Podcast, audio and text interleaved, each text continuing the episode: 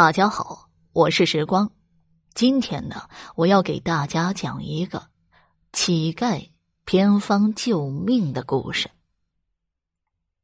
百年前，有一个出身名门世家的秀才，名叫农简富，是个超级吃货，从小就变着法子胡吃海喝的，几乎尝尽了天下所有的美味。农妇屡教不改。后来就索性不管了，反正家大业大的，随他怎么吃都不会吃穷的。等到农妇过世后，农减富掌握了家政大权，按照此时他应该放肆的吃喝，可是他却对山珍海味失去了兴趣，独独喜爱吃一道菜，那就是肉芽。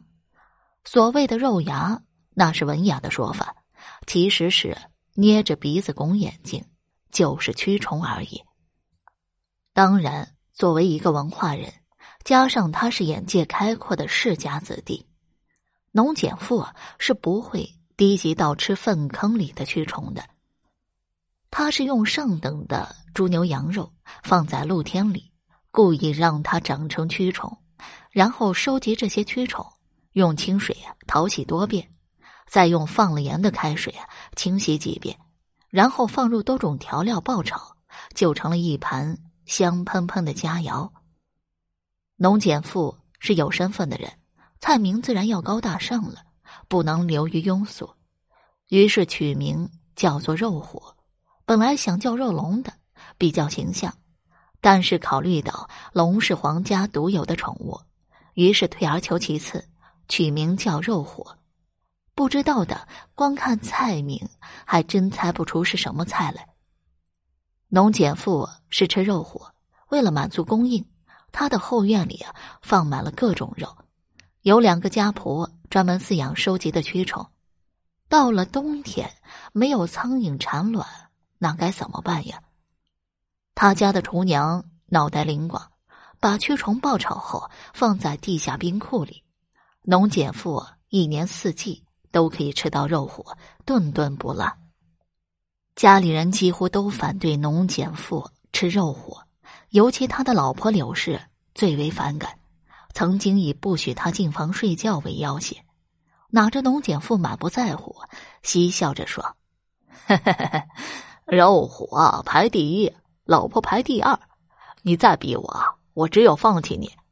没有肉虎啊，我一天都活不下去。没有老婆。”我照样逍遥快活。这话差点没把柳氏气得吐血。僵持了一段时间，农简富果然独自睡在书房里，毫不介意。柳氏无奈，只得屈从。再说农家是大户人家，农简富可以纳妾。柳氏僵持下去，只会搬起石头砸自己的脚。好在农简富啊，除了好这一口之外，其他的都很好。渐渐的，家人都宽容了他，不再计较此事。转眼间，多年过去，这一年，农简富到了三十岁，参加了三次乡试，一直榜上无名。夏末秋初时节，农简富突然病倒了，胸口腐烂不堪，长出了不少的蛆虫，爬来爬去，很是恶心。妻子柳氏吓得不轻，赶紧请来名医医治。可是药汤喝了不少，药膏也涂抹了不少，伤口仍然无法痊愈，仍然从肉里爬出不少的蛆虫。刘氏和丫鬟忍住恶心，不停的把蛆虫捉出来扔掉。可是前面刚捉完，后面又爬出来，似乎肚子里住着无数的蛆虫，可是怎么也捉不进。刘氏打听到山顶道观新来了一个游方道长。说逗农检富的堂弟把道长请到家里，道长看了看农检富的病情，掐指一算，摇头说道：“这是啊，乱吃的报应。阴司里啊，用这种方式啊惩罚他，折磨他，让他吃尽苦头后，就会派黑白无常来索命。我道行浅，治不了这种病。”柳氏扑通一声跪在道长的面前。哭着哀求道长一定要救活他，道长沉吟好久才说道：“哎，救了他，我会损失道行的。夫妻呀，本是同林鸟，大象来时各自飞呀。他咎由自取，你又何必替他苦苦求情呢？”刘氏说道：“我和他夫妻情深，道长如不肯相救，我也只有追随他而去了。”说罢，放声大哭起来，悲伤之情令人闻之心酸不已。过了好久，道长终究不忍，说道：“也罢，我说出一个人来，可以救他，但是你不可以说出啊，是我指点的。他如不肯，苦苦哀求就是了。无论遇见什么怪事啊，都不要惊慌。”他让柳氏去县城南门找一个蓬头散发的老乞丐。这人表面上是个老乞丐。其实是阴司里访查人间的官员，他有权修改生死簿，终止这种阴间惩罚。道长说完，飘然而去。柳氏央求堂弟带着他和丫鬟来到县城南门，果然街上坐着一个脏兮兮的老乞丐。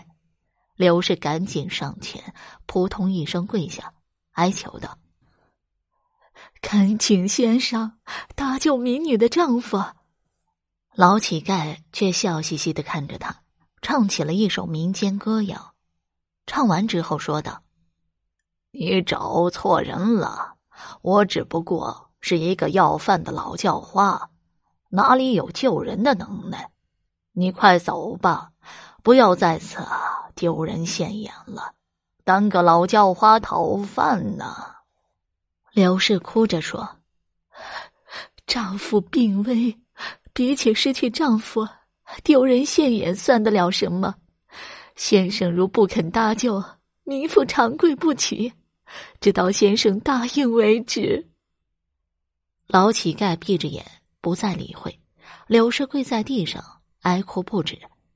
不一会儿，围过来很多人，大家七嘴八舌的议论。过了大半个时辰。刘氏的嗓子也哭哑了，依然哀求不止。老乞丐睁开眼说道：“哈，你真是一个贤惠的老婆呀！可惜呀，嫁错了老公。老乞丐呀，奉劝你一句：他死他的，你活你的。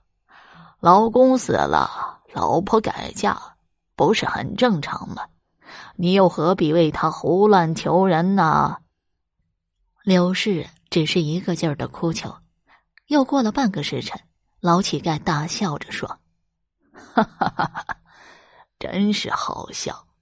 有病不找郎中，偏偏找一个老叫花外缠。既然你执意要要，我也只能胡乱搪塞了。”说着，老乞丐端起面前要饭的碗。往里面吐了口唾沫，不一会儿就吐了大半碗。他往柳氏面前一推，说道：“拿去吧。”柳氏感到恶心，皱眉说道：“先生啊，这药恶心，只恐我丈夫吃不进呢。”老乞丐冷哼一声，说道：“蛆虫啊，吃得津津有味，偏偏唾沫吃不进。难道唾沫？”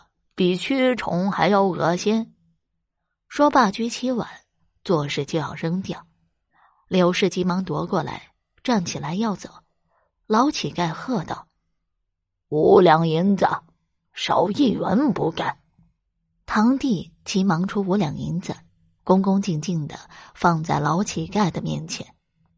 柳氏捧着碗，急匆匆的回到家里，端给农简父喝。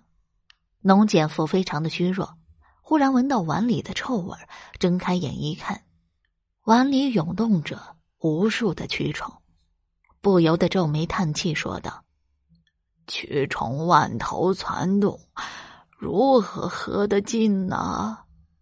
刘氏知道这是幻觉而已，说道：“你平时吃蛆虫津津有味，如今这些蛆虫啊是救命的良药，却又为何恶心呢？”农简父无奈，皱眉喝完，一阵恶心传来，他呕吐出许多又腥又臭的黑色的东西，大约一盆那么多。然后他就感觉心里好受多了，沉沉的睡去。第二天醒来，胸口已经结疤，人也精神多了。休养了几天，他终于痊愈了。从此之后，农减妇再也不敢吃肉虎了，也不敢乱吃东西了。好了，今天这个民间故事我就讲到这儿了。如果你还对其他民间故事感兴趣的话，点个关注，来个赞，我接下来将会为你讲更多、更加精彩的民间故事。